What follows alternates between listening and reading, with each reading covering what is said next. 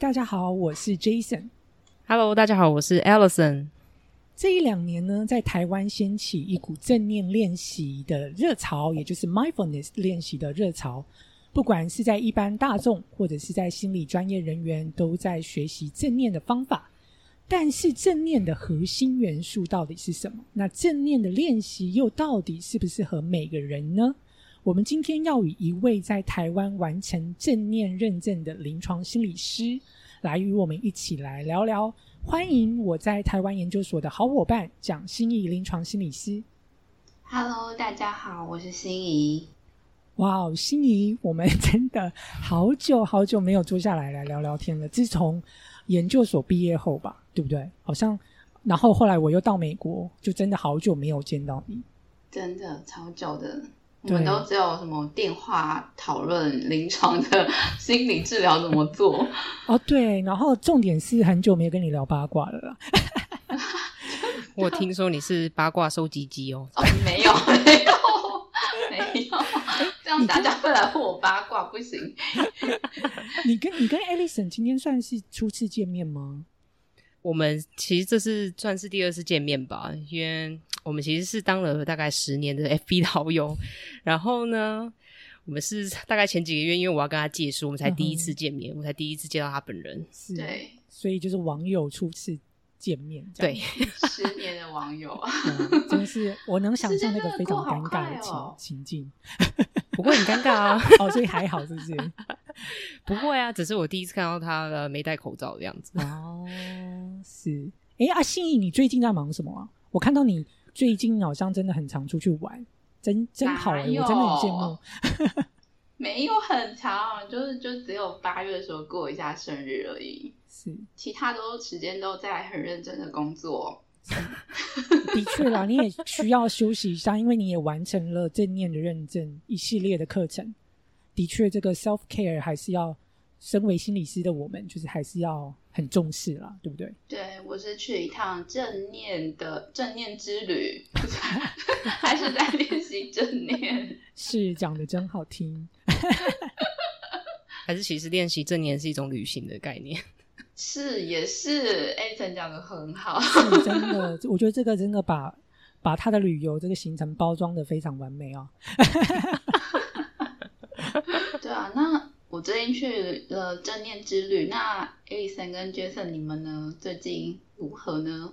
啊我最近这几天比较累一点，因为我最这几天就是这个上班前呢、要做一些健康检查。那你也知道，美国的这个健康检查，特别是做肺结核的检查，很麻烦。那台湾就是只要你就是只要照个呃 X 光，然后就可以。那美国就要好多程序，因为他们这个没办法直接让你去享受这个比较精密的这个医疗检查，所以就变成说我要好几趟去做那个皮肤的筛检，这样。所以就很麻烦。然后今天我去买了一个笔电，对，然后为什么？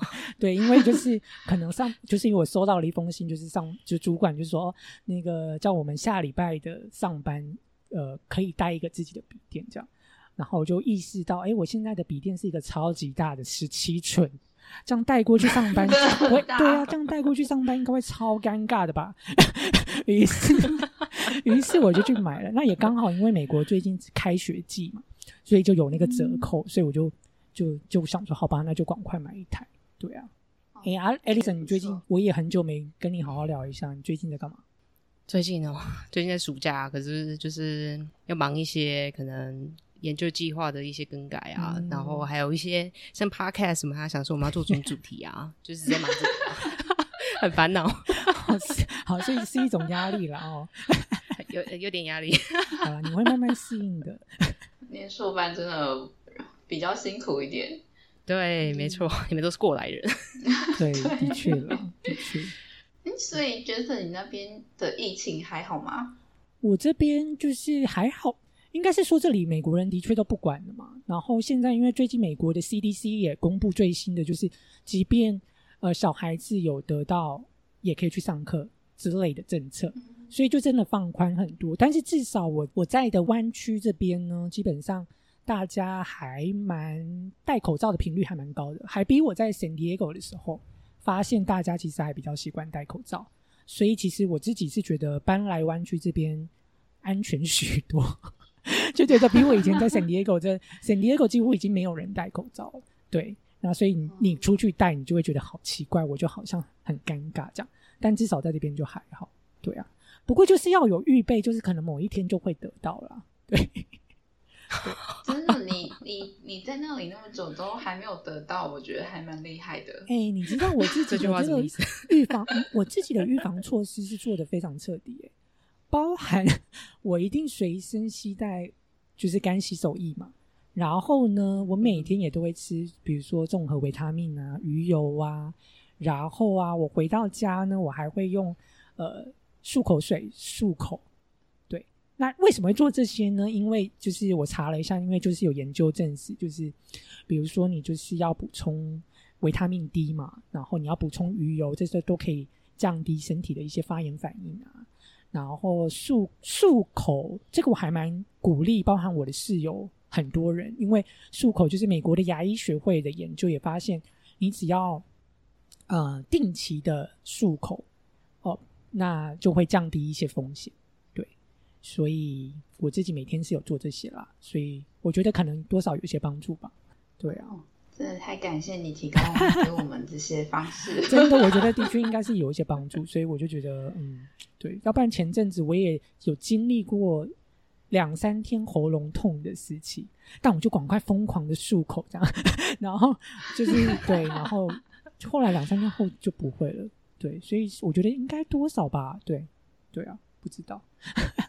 了解，这也是一个焦虑反应，要一直在漱口这样。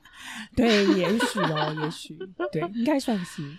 那我们今天要谈这个正念，真的还蛮可以帮助大家，就是如果遇到事情或者是疫情很紧张或很焦虑的时候，可以做的一个练习。没错，没错。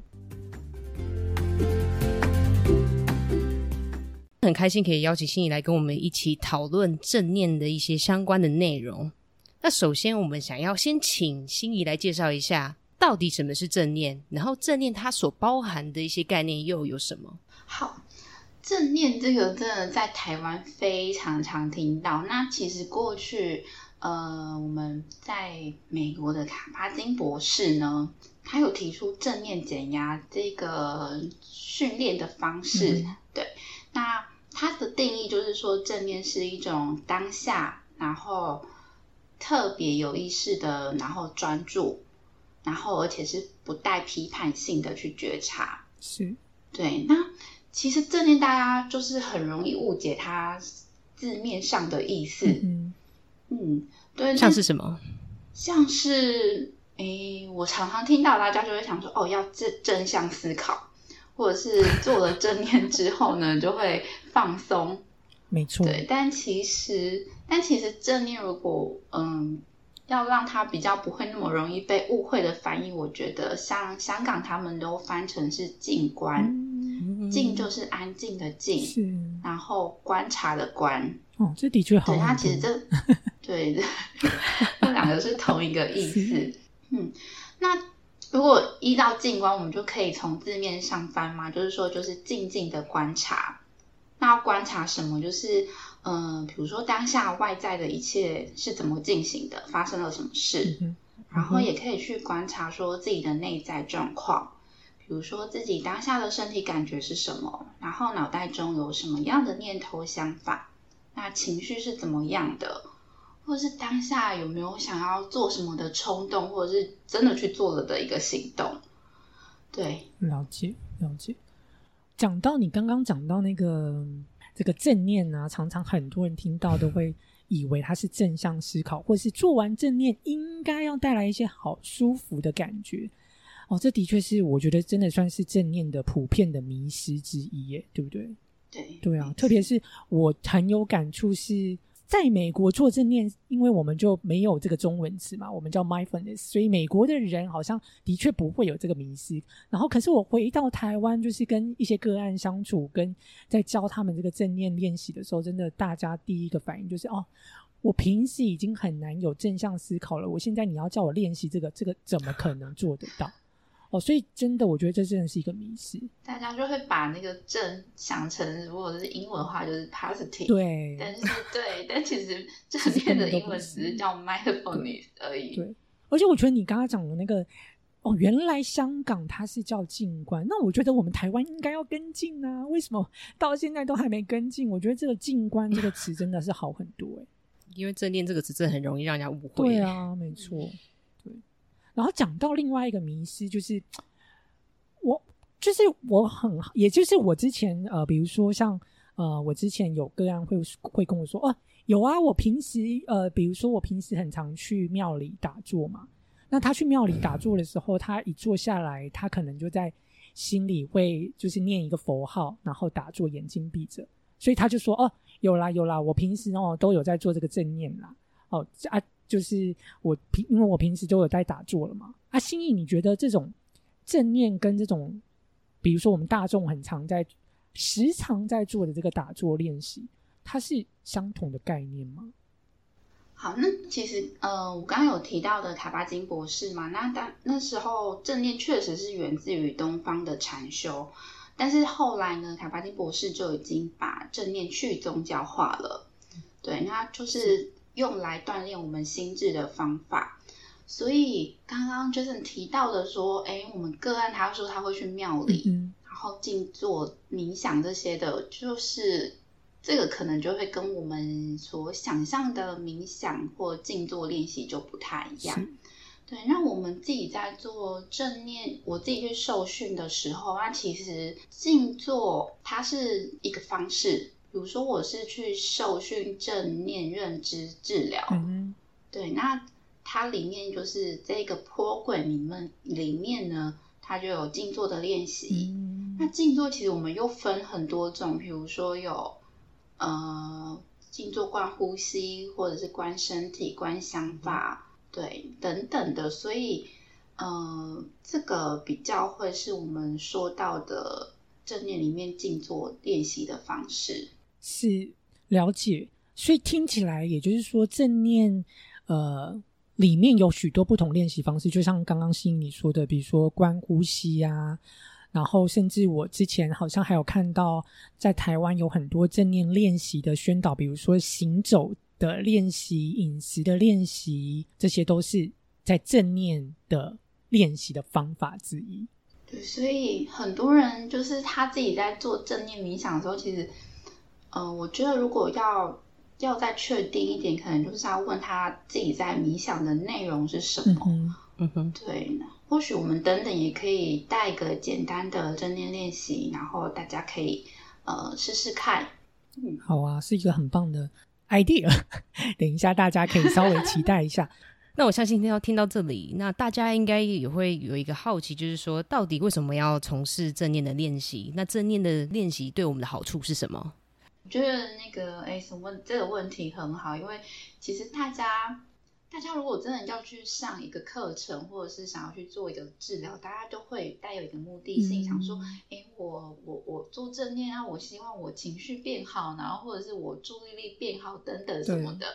但是正念又一直强调说没有目的性，然后不要批判什么什么的，就是哎，好难哦。对。那我觉得在这边，我觉得正念其实我们刚刚讲的那个定义嘛，就是我们去静静的观察外在的状况，还有自己内在的经验。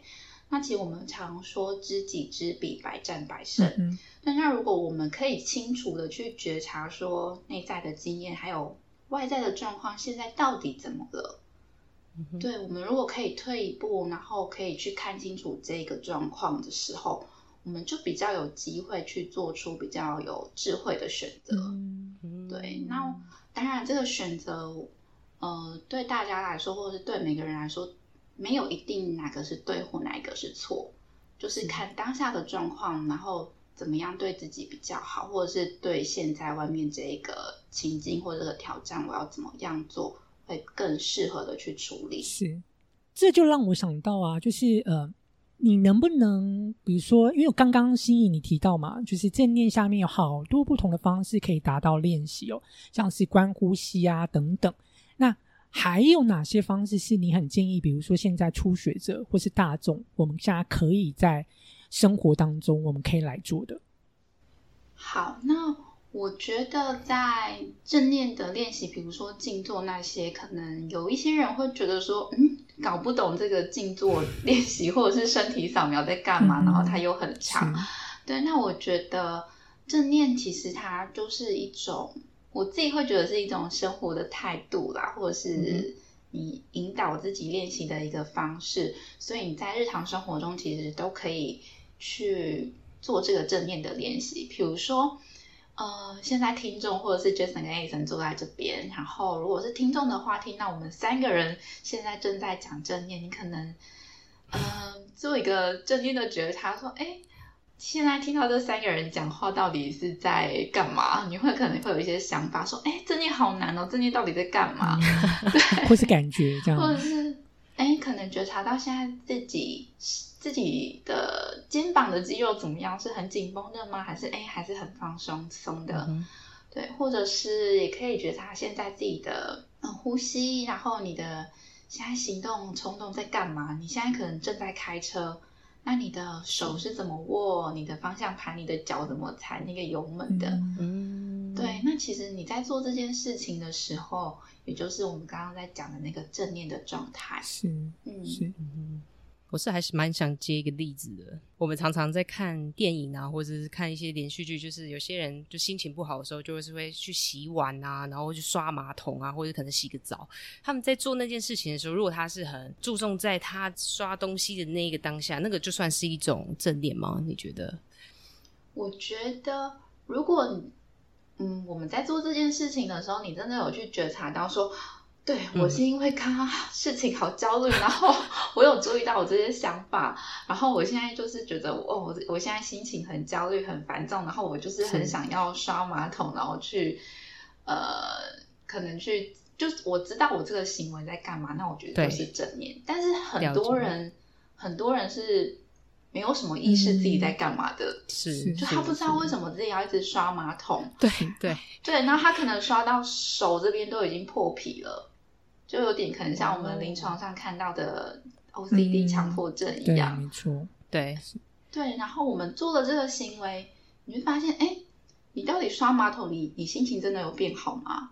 是，对。如果哎做了这件事情，然后你也没有受伤，然后心情好像也好一点，那这个就是我们想要达到正念那种心是有选择、有自由的。但是如果你一直在刷马桶，刷得到你你的手都破皮了，然后甚至影响你出门或者是去上学的时间，那那看起来显然这个行为就不是很理想的。对，所以我们在讲说有你真的有去做正念，去呃去正念这件事情，然后正念自己的状态，他想要达到的差别是这样。所以最重要的就是要。不管任何行为，就是要回到自己，然后稍微觉察我们的状态啊。不管这个是情绪或是任何的想法，这样稍微观察一下。哦，那我们都知道，心仪在过去其实就很有很多引导个案，还有或是学员，然后去做正念练习的经验嘛。所以是很想请教心仪一下，就是通常学员在一开始学习正念的时候，可能会碰到哪些常见的困难？对这个正念练习，我觉得。呃，不管是谁，包括我自己，一开始去搜寻正念的时候，我也觉得，哇，要练习正念这件事情真的是还蛮难的。因为像我们一开始，呃，我记得印象很深刻，我们的第一堂的八周练习就是吃葡萄干。然后我们吃葡萄干呢，吃一颗就大概吃大概六七分钟。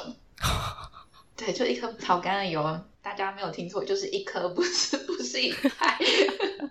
对，那我觉得这个还好，因为这个是日常生活中的练习，然后去吃，然后你就觉得哎，蛮蛮有特别的经验。然后，但是第一个练习就是我们会去做身体扫描。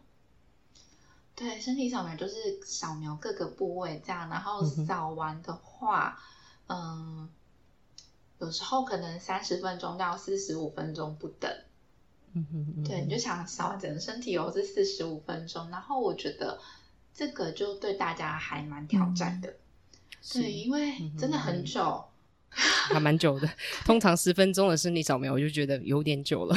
对这个，所以我觉得大家一开始因为这个时间的长度，然后就会有一些阻抗在，就会觉得呃很不想去做。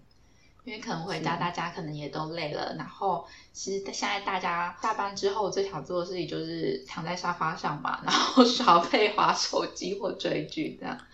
对，然后所以又要特别，然后抽出四四十五分钟，就是这是大家第一个就是觉得想到就很难的部分。是，嗯，然后还有就是，哎，好不容易开启音档跟着练习做了之后，就发现说，哎，怎么？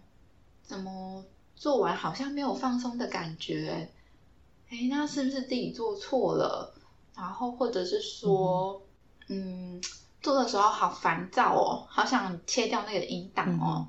对，然后我觉得这个都是，呃，我我那时候带带团体，然后成员比较多的回馈。是这样。你刚刚讲到这个好无聊啊，就让我想到最近的确在，呃，我看到了一个英国的报道哦，他就说，呃，他们试图呢将这些正念的技巧融入在课堂当中，然后想要去帮助这些十一到十四岁的青少年，希望能够去包含预防心理方面的问题或是议题，然后促进心理健康。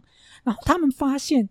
这些青少年好像出来的研究结果不如预期，那为什么呢？因为在报道中就有提到啦，很多青少年就觉得说，哦，的确正念的练习一次要做三十到五十分钟，然后他们觉得很无聊，他们宁愿把这个时间去健身，因为外国小孩都很在意自己的青少年都很在意自己的外表，所以他宁可去健身，所以他们就觉得好无聊，所以就让我想到，就是的确这个很多个案，我觉得在初学在刚练习的时候。第一个反应真的都会觉得好无聊，时间很长。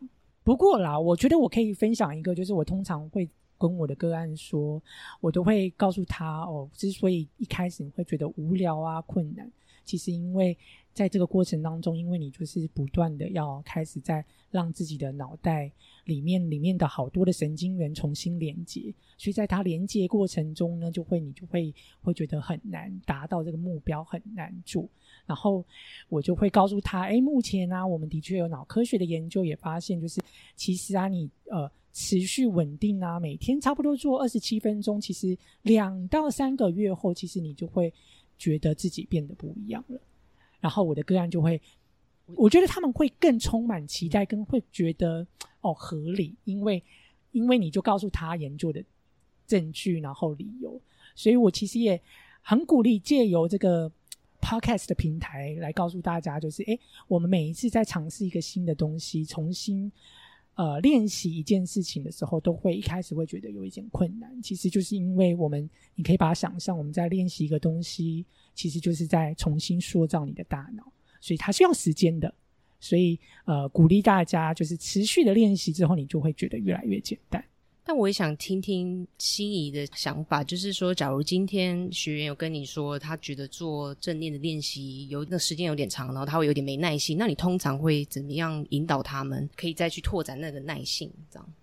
对，我觉得这个也是我们引导者就是最重要的角色跟功能的部分。这样，因为其实，对，其实如果说要做正念，其实如果大家都可以去 YouTube，然后你就搜寻正念的引导语，其实你就可以跟着做了。那为什么会需要来带团体，或者是被被我们专业的人员引导？就是因为我们 谢谢专业的人员。对，主要就是因为我们我们引导者会去做探寻这件事情。嗯，比如说在团体当中，我就会去询问他说。什么时候你觉得开始烦躁啊？那烦躁的时候，你觉得身体有什么样的感觉？嗯，那你觉得烦躁的时候，你有做什么什么怎么样的下一步，然后让让自己觉得比较好一些？对，我们就会去做这些探寻，然后让他回到自己的经验去看看。对，或者是他他觉得不耐烦，然后很烦很无聊。或许他可能分享他的经验，就是说，因为我觉得没有达到放松的效果啊，或者是我觉得应该要怎么样，可是没有啊。对，然后透过这个引导，我们就可以带他去觉察到说，他可能有一些惯性在，比如说他会去要求自己，可能一定要做的很好，然后每一句我都要 follow 到那个引导语，然后就开始批判自己等等的。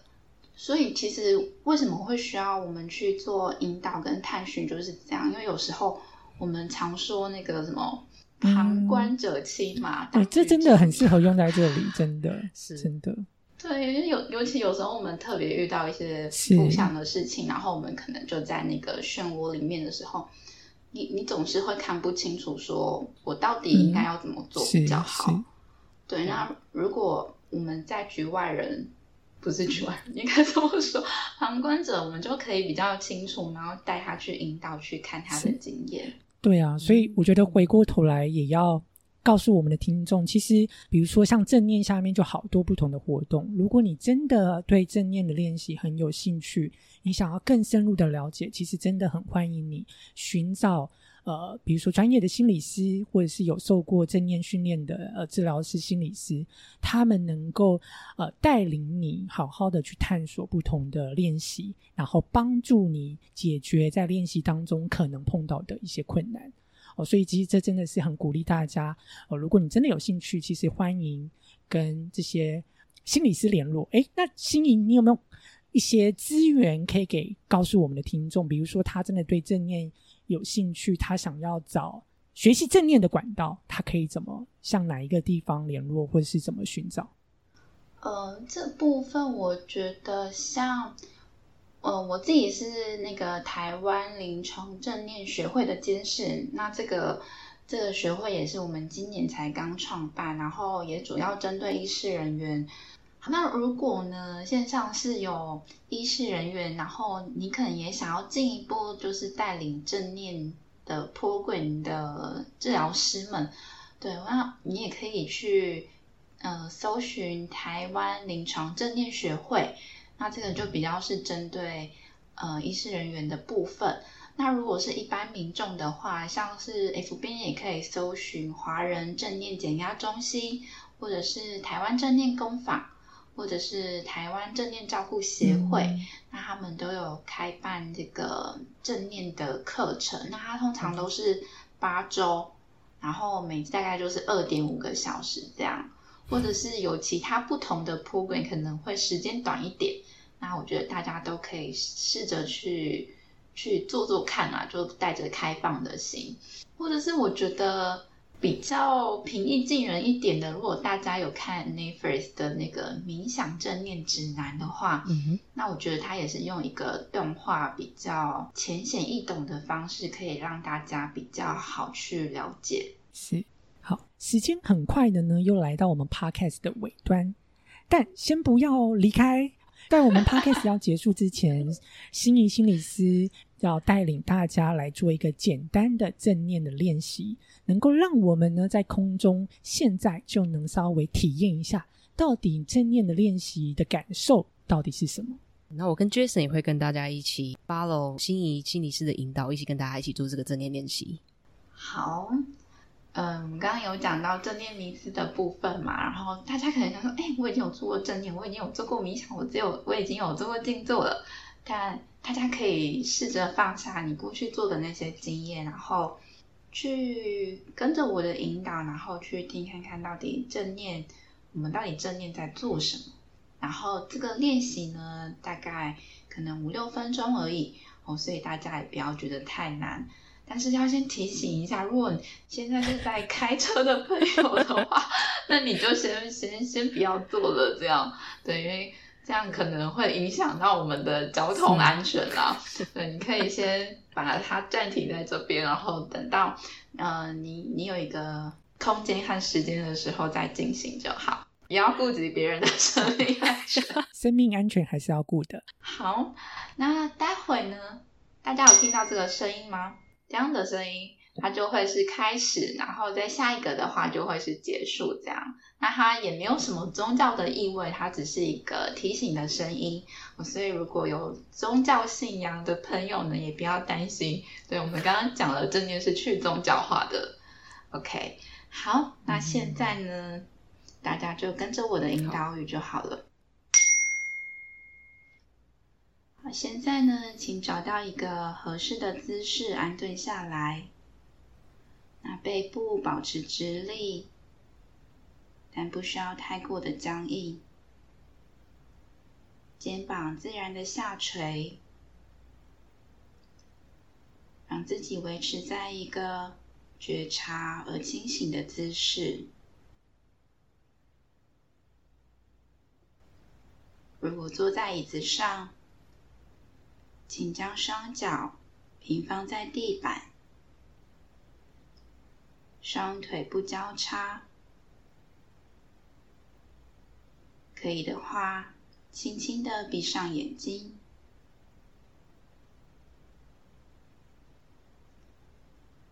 可以先将觉察带到身体的感觉上，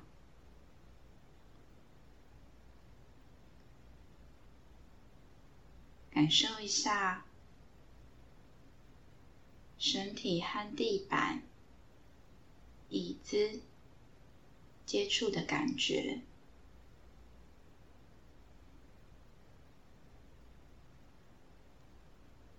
花一些时间来探索一下这样的身体感受。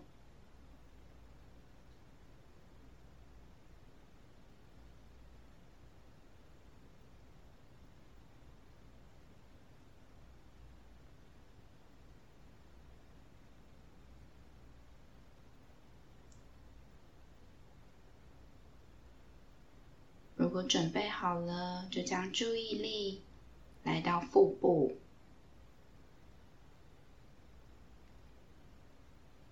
感受一下随着呼吸进出身体时腹部的感觉变化。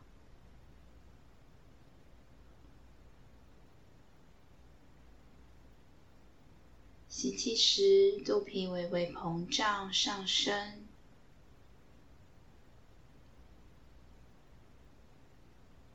呼气时，肚皮微微收缩下沉，也留意吸气和呼气间有个短暂的暂停。同样的，也留意呼气到下一个吸气之间有个微微的停顿。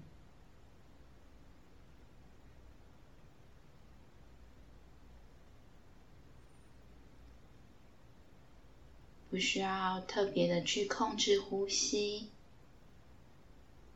自然的呼吸就好。没有什么是需要被改变的，或者是要达到任何特殊的境界。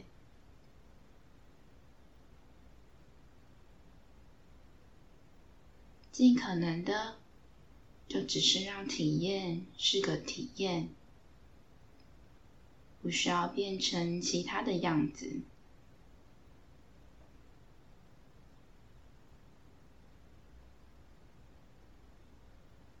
很快的，注意力可能就会从腹部的呼吸起伏，跑到各式各样的念头、计划、白日梦，四处的漂移。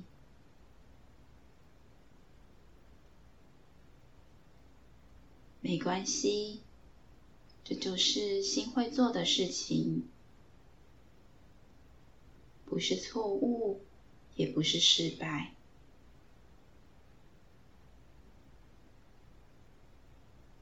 当注意到觉察已经不在呼吸上了，就温柔、慈爱、有耐心的。把注意力带回到腹部的呼吸就可以了。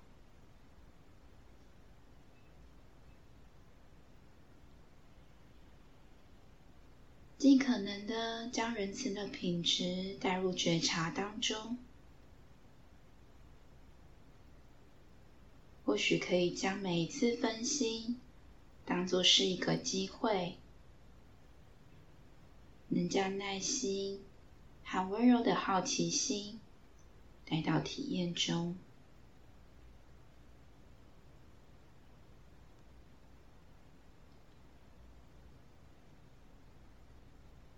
尽可能的觉察每一刻的体验，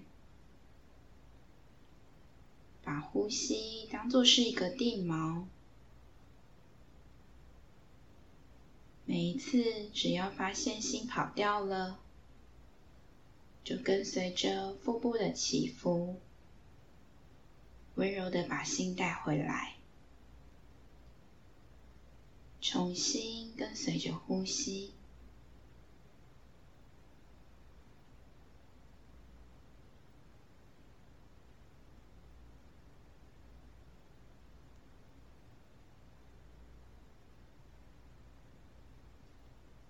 练习即将结束，尽可能的将这种稳定、平静的感觉带到接下来生活的每一刻。待会听到铃声，就可以依照自己的速度睁开眼睛。结束这个练习。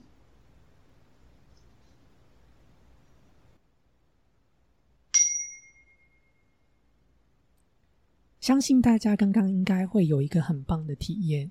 那希望你喜欢今天这集正念的主题。那我们一样很欢迎你留言告诉我们你想听什么样的主题，或者是留言关于今天正念相关的内容。那期待呢与你下一集在空中的相遇。拜拜。拜拜，拜拜。